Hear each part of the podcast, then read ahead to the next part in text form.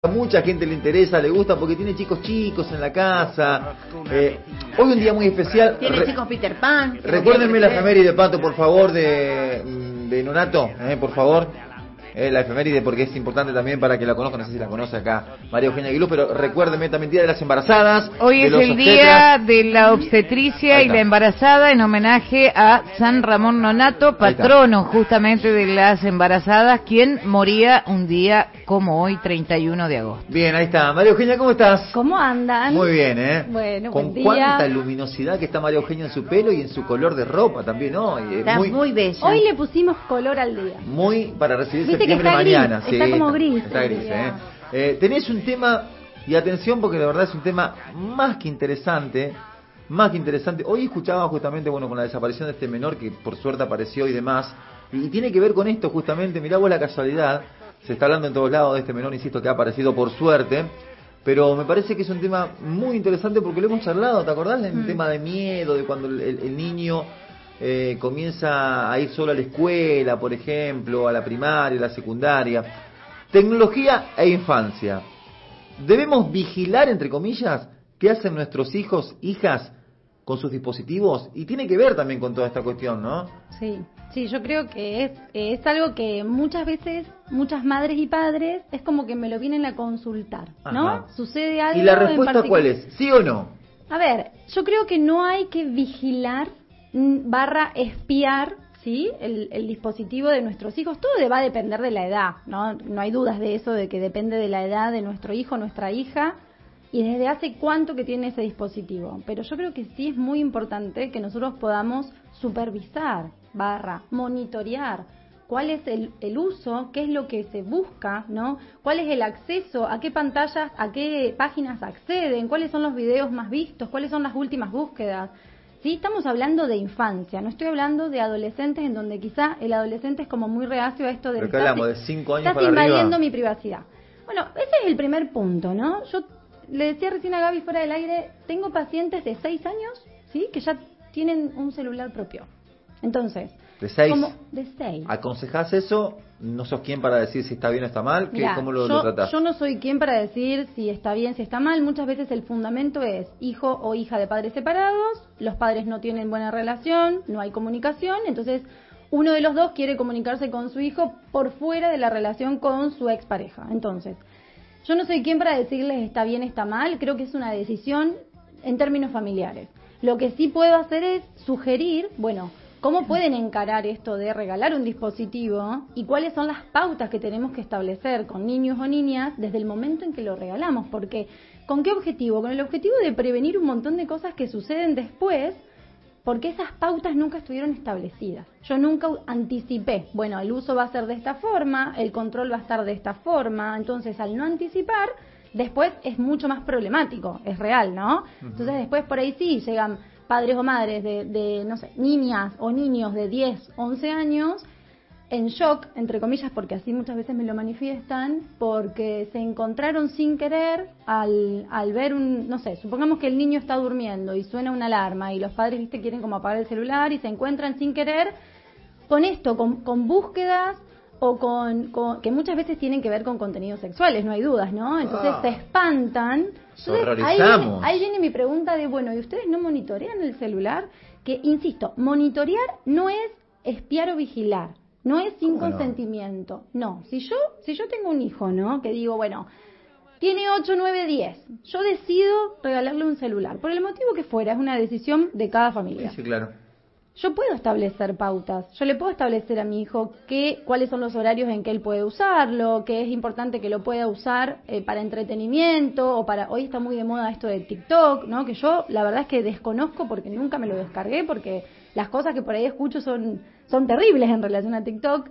Eh, no soy consumista de TikTok, sí soy consumista de las redes sociales. Entonces sabemos que hoy las, las redes sociales y la tecnología es como que ha- se ha apoderado de nuestra vida diaria. No es como que uno se levanta y ¿qué es lo primero que hace? No, me agarré el celular. Agarramos el celular. Sí, no es sí. como que la tecnología pasó a controlar nuestra vida diaria. Entonces, lógicamente, si nosotros convivimos con nuestros hijos e hijas, ellos ven todo eso y perciben, ¿no? Entonces es como que también está esta necesidad de copio lo que hace mi mamá, copio lo que hace mi papá. Entonces, No, es porque como- lo ven algo tan natural ellos. Total, es algo que es diario, Parte de la vida. rutinario. Sí. Entonces, también es como que para que nosotros los adultos empecemos como a reflexionar en esto, ¿no? Es lo, lo primero que hacemos nos levanta, vamos al baño. Dí- Díganme quién no va al baño con el celular en la mano. Sí, No, nueve de como- cada diez. Viste, es como que es algo que lo tenemos como súper incorporado. No, no hay chance de olvidarnos del celular. Nos olvidamos, volvemos a buscarlo. Volvés, los 30 Como que segundos. Estamos tan dependientes de un dispositivo, entonces todo Que es eso parte de uno después. Es parte de uno, entonces todo eso se traslada quizá muchas veces a la infancia. No nos vamos a meter en esto de que lo hemos hablado en otras oportunidades, de hay edades en donde hay organizaciones y hay estudios científicos que recomiendan el no uso y la no exposición a pantalla, ¿sí? Sabemos que hasta los dos años se recomienda de que no haya acceso. El tema es que, ¿qué pasa después? ¿no? ¿Cómo es el uso en, en, en casa de este chupete electrónico, como much- muchas veces dice que Chupete se Sí, le dice? Claro, claro. ¿Por qué? Porque muchas madres y padres, eh, digamos, afirman esto. Bueno, es la única forma en que se queda calmado, es la única forma en que yo puedo lavar ropa, es la única forma en que puedo cocinar. Bueno, bárbaro. El tema es, ¿qué hace nuestro hijo o nuestra hija con ese dispositivo? Y ahí es como que esto de generar como la, la, la conversación, la charla, poder entender y poder nosotros reflexionar que lo que nuestro hijo o hija lee o ve en un dispositivo a solas, ¿sí? ¿Qué percibe de eso que leyó? ¿Qué percibe de eso que vio? ¿Hay alguien que le esté explicando? ¿Hay un aprendizaje significativo con un otro? No, está generalmente el niño o la niña solo con ese dispositivo. ¿Está? Y muchas veces, si yo vuelvo a esto de los contenidos sexuales, que muchas veces buscan, porque hay curiosidad y esa curiosidad es innata, y los chicos buscan cómo resolverlo, y, y generalmente hay como un tabú en el sentido de no pregunto esto porque me van a retar o porque no, me, no les va a gustar lo que yo pregunto. Entonces es como que eh, busco el camino más corto y busco en internet. El tema está, ¿qué entendió mi hijo, mi hija de eso que leyó? Si yo no estoy ahí como para, bueno, compartirlo, bueno, a ver, esto, lo buscás, tenés alguna duda, si no es como que los chicos terminan buscando respuestas solamente en internet y sabemos que así como hay un montón de información que es fidedigna, hay un montón de información que no es buena. Claro. Entonces, eso, ¿no? Que por él que nos está escuchando nos pueda contar si tiene hijos o hijas de qué edades y si ellos tienen celular propio, si han establecido por ahí pautas de acuerdo, si, si, o si realmente es como que los chicos, bueno, una vez que le regalamos el celular, son ellos dueños y- Bueno, y, mi- nunca más lo toco, Mi hija va a ¿no? cumplir seis años y comparte celular con, con Romina. O sea, el de Romina pasó a ser Pasa a ser de ellos. también de ella, ¿me entendés? Eh, lo que sí por ahí, eh, yo lo voy a chequear bien porque juega un jueguito ahora, no sé si Roblox. no Roblox. Roblox puede ser. Sí. Bueno, y está, eh, hay un canal de YouTube que es Karim Dice, Ajá. que te enseña a jugar el jueguito online, ¿viste? O sea, por el canal de YouTube. Eh, pero ella juega, porque se puede jugar online ese Sí, juego. se juega en línea. Bueno, donde ella juega no es online, ya so- es una- está predeterminado. Ajá.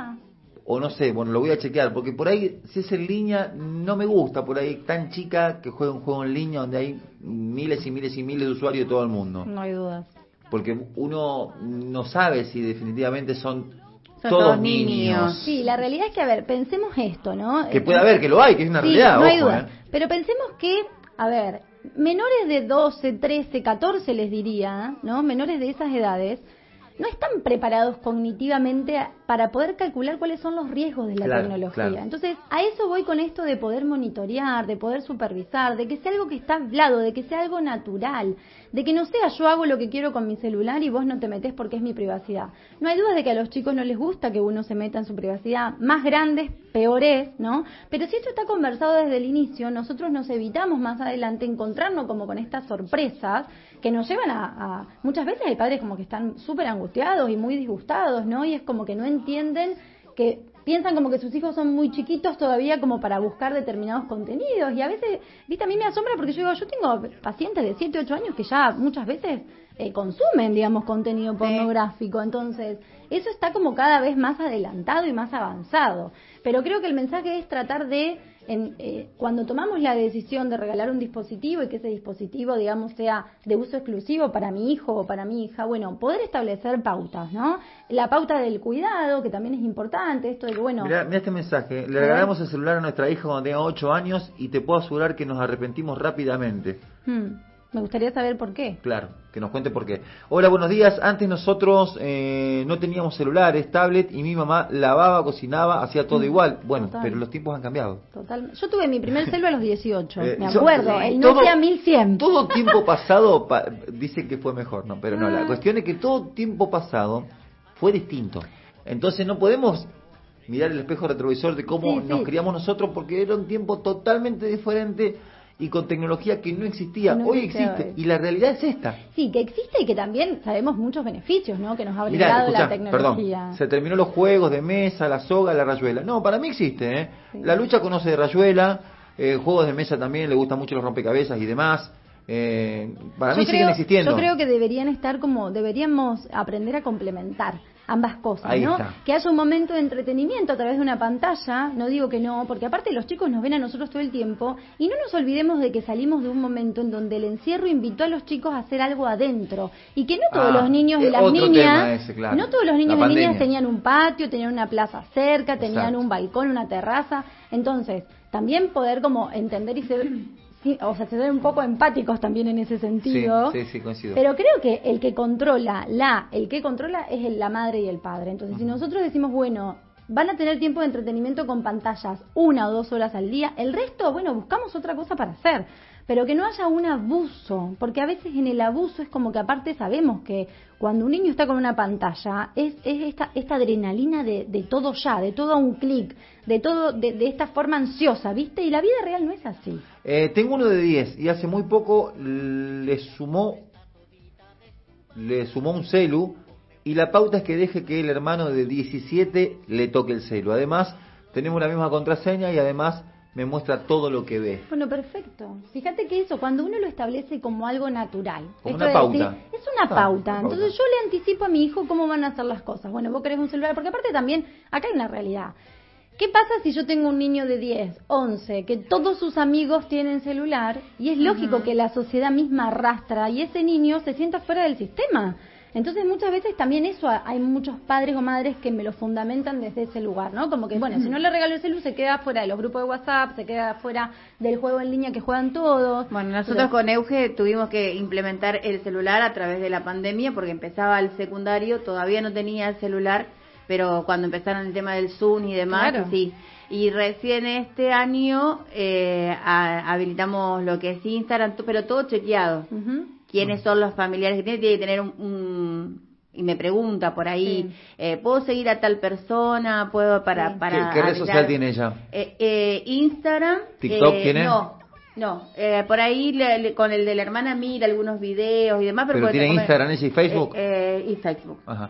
Pero Dice, solamente los familiares, ¿eh? lo usa compañeros. solo en casa, obviamente, Ajá. de 10 años, después de acomodar su dormitorio y haber hecho la tarea y de noche me lo llevo a mi dormitorio. Bueno, fíjate, ahí Bueno, hay acá, pautas, acá hay pautas. ¿no? Es como Acá que está establecido. Entonces, cuando está establecido, es mucho más fácil, ¿no? Que este niño o esta niña incorpore como esto como algo rutinario y algo natural. Entonces, ahí los conflictos no suelen estar. Entonces, eso es lo más importante siempre. Ante toda decisión que nosotros tomemos como familia, generemos anticipación, dialoguemos con los chicos, establezcamos pautas. Porque cuando está conversado, todo es mucho más fácil. Y horarios. María Eugenia Bueno, tiene dentro horarios. de las pautas, el tema de horarios. También la realidad es que a medida que van pasando las edades, es decir, no sé, un niño chiquitito de 6, 7, digo, ¿no? Que todavía quizás está en proceso de alfabetización. Mira videos, que por ahí muchos videos que es cierto, que son videos educativos, que está con el tema de, bueno, un de, de clasificación, sean animales, sean colores, ¿no? Como que y de, an- de edades anteriores también. A medida que los chicos van creciendo, bueno, después aparece esto del Roblox, del Minecraft, ¿no? Como juegos, como que el- la pantalla me lleva el entretenimiento. Pero a medida que van creciendo, después viene también la parte social. Porque yo, Claro. a través de Instagram, a través Claro. de Facebook, a través de TikTok, TikTok. me vinculo con un otro, ¿no? Y eso, eso suele aparecer a esta edad, 14, Y ahí 13, cuando entran 15. nuestros temores como padres. No hay dudas, También. no hay dudas. Entonces, es tan importante que haya conversación sincera, es tan importante, a ver, yo digo, no es importante que nosotros podamos supervisar y monitorear, es nuestra obligación como Sí. adultos, porque nosotros estamos tenemos que resguardar la salud integral de nuestros hijos e hijas. Entonces, Por eso es muy importante también que se hable de grooming en las escuelas. no hay dudas Y que de cada- sexting y y sexting, sexting. ¿no? Es como que esto de porque aparte, esto como que hay muchas edades donde se mueven en masa y donde hay, si hay alguien que no lo hace, es la tonta, el tonto, ¿no? Es como el nerd, el que no manda un, un video, el que no manda una foto. Entonces, es como que esto de visibilizar y tomar conciencia, yo creo que toda, toda respuesta a una curiosidad de un niño, de una niña, de un adolescente, tiene que salir de casa. Ahí está el mensaje, ¿no? Y a veces no, no es que se asustan y van y corren a los padres, porque hace poco me pasó una situación de que María Eugenia viene y me dice, vos sabés que un mexicano que hablaba con mi compañera eh, le pidió que se sacara fotos, eh, le pidió un, un, film que le dicen así, eh, eh, para con, con fotos eh, de en bombache de corpiño y si se animaba a sacarse el corpiño. Entonces le digo yo, pero lo habló con su mamá y ella me dice, no mami, ella me dijo a mí que qué hacía y lo, bloqueó al muchacho. No, pero tiene que hablar, eh, decirle a la mamá. Esas cosas, eso así como vos me lo estás diciendo a mí, es lo que tenemos que hablar. ¿Sí? Es como que uno cuando habla con los chicos, uno les da el mensaje de lo que está bien y de lo que está mal, de donde ellos están seguros y donde corren riesgo y el por qué. Y muchas veces puede pasar, digo, si no hay pautas establecidas y una madre o un padre las empieza a establecer, puede haber enojo del otro lado, puede haber frustración, pero a ver, tenemos que entender que eso es esperable, pero también tenemos que ser conscientes de, decirles a nuestros hijos, yo esto lo estoy haciendo por tu seguridad, por más de que vos te enojes, ¿no? Es como que por más de tu enojo, de tu frustración, yo voy a ser firme en esta decisión, porque es, como decía, no solo es importante, sino que es nuestra obligación como madres y padres. Eh, a mi nena de 5 años le regalamos la tablet. Obvio, pusimos pautas. Ella es súper adicta, dice, pero a la vez juega con rompecabezas, juegos de mesas, mm. dice, y demás con la coquis. ¿eh? Eh, a mí me pasa que tengo mi nene de 8 años y con su papá estamos separados. Mm. Y él le compró el celular sin mi consentimiento. Ahora se le rompió, pero usa el mío para jugar al Free Fire, ¿puede ser? Mm. Free, Fire. Se le va a romper a ella también. Y si no ve YouTube en el televisor, pero estoy mirando qué ve y si hay algo que no me gusta, se lo hago cambiar y le digo que eso no lo puede ver. Igual tenemos horarios para el celular y la tele, por lo general, cuando llegamos a casa, primero la escuela, después fútbol y llegamos tipo 20 y tiene una hora más eh, no más para usarlo. Bueno, ves, perfecto. Ahí hay un todo un tema, ¿no? En parejas de padres separados, donde parece que un padre sí y el otro no, bueno, no debería pasar, pero pasa mucho, pero ¿no? Esto de que haya una pauta no acordada. Yo, volviendo a este tema, no sé si escucharon, eh, ayer la BBC, bueno, y un montón de medios eh, internacionales, no sé si escucharon la nota, que China limitó a tres horas semanales videojuegos en línea a menores de 18 años. Sí, sí, sí.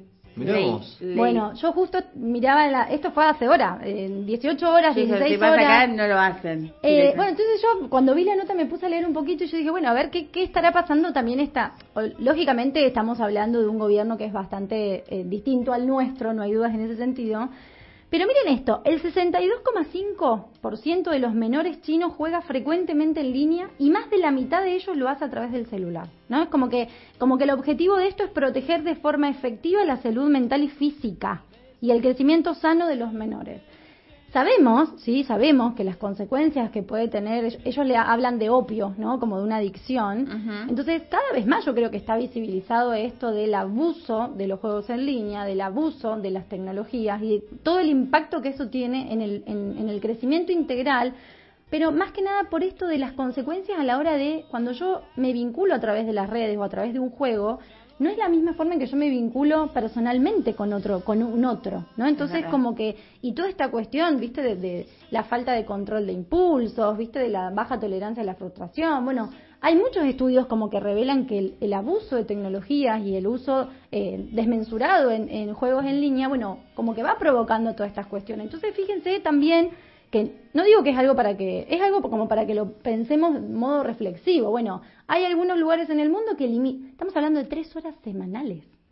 Eh, tengo algunos mensajes más. Con mis nietos de dos y cinco y cinco, trato de que estén, de que no estén tanto con pantallas. El de dos a veces se pone en la máquina de coser conmigo, hacemos mis plantas y les encanta. Y tengo un audio, a ver lo que dice por acá.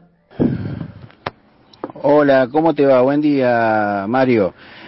Eh, tenés dos realidades, la realidad televisiva a la cual si te sometés te van a querer meter cualquier pavada en la cabeza, que vos la libertad no se la podés coartar a tu hijo, hija, hije, eh, que él con 10 años tiene la suficiente autonomía, los 14, hermano, adolescente y vive conmigo y vive de, de mi guita que no le voy a revisar el teléfono, que no voy a saber a dónde va, por favor, hermano.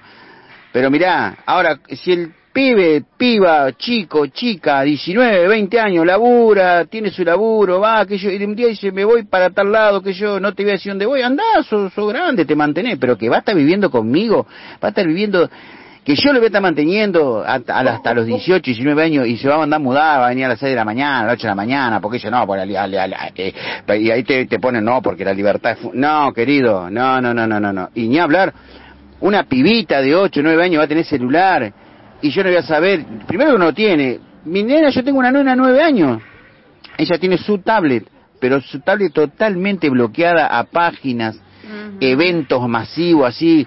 ¿Vos sabías que en esos juegos en línea, quiénes se esconden ahí, querido? Los pedófilos, los ciberpedófilos se esconden ahí, en los juegos en línea. Claro, si me meto yo con 50 pirulos, que el, que el pedófilo sale corriendo. Ahora, se mete una nenita de 9, 10 años a jugar, ¿y qué te parece vos? ¿Cómo no te la va a contactar después?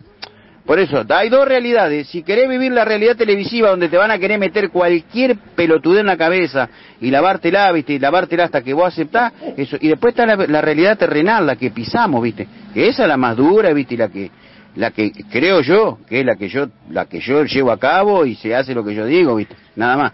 Soy Carlos de Don Bosco, gracias. Gracias, Carlos. eh, Gracias por Hace, mensaje, hace eh. unas semanas atrás fue, con- fue noticia porque también le había pasado a otra actriz que justo eh, la hija estaba haciendo un TikTok con ella y uno de los Ah, sí, me acuerdo. eh, Sí, sí, lo no me acuerdo hablaba, fue la era. Bro- era Brumin No, eh, no, no, no, Eh, era, no, no fue por TikTok, eh, fue por, por Instagram. Fue, me parece, un vivo de Instagram. Sí, un vivo vivo, de eh, ay, no me sale el nombre. Eh, sí, una actriz y la mamá que le- era la ex esposa de la, de la Tota Santillán, eh, no me sale ahora, que es esposa de un jugador de Sí, fútbol sí, sí, ahora, bueno, sí, no me acuerdo, sí. ella también. Y No lo mismo le pasó a María Fernanda Caste- eh, Callejón, Callejón. hace unas semanas atrás, que la nena tiene cinco años. Y también eh, un tipo grande le estaba hablando. Mm. Ella le siguió el jueguito Mm. y, y era realmente, ella lo, lo llevó, le mostró al marido, mira lo que está pasando, el marido siguió, llamaron a la policía, pero es prácticamente a veces en estos cibernautas que, que están haciendo estos pedófilos, es muy difícil contactar de dónde es o qué celular o de dónde están trabajando ellos, desde qué dispositivo.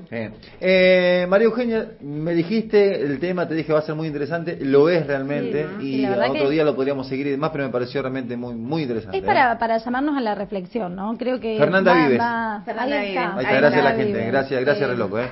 Nos llama como a la reflexión de esto, ¿no? De, de-. Y esto que decía el oyente, de, de- creo que un adolescente también de 13, 14 años necesita también del control y del, del monitoreo, de la supervisión de sus padres, porque no está preparado todavía como para salir a la vida y tomar decisiones de una manera efectiva. María Eugenia Aguiluz es eh, licenciada en psicología, especialista en psicología infantil, es nuestra amiga, los días miércoles o miércoles de por medio viene con estos temas muy interesantes. Criando Pichones es su red Hoy es social. martes, Marito. Hoy es martes. Parecía. que era martes, digo. Los Me, martes pare- vienen, me parecía, me parecía. Está adelantado. Se equivocó de día, dije yo. Criando Pichones es su red social de Instagram, ¿no? Criando Pichones. Sí, chicos, estoy tentada. María Eugenia Aguiluz, gracias María Gracias Eugenia. Saludos a tu madre. Gracias.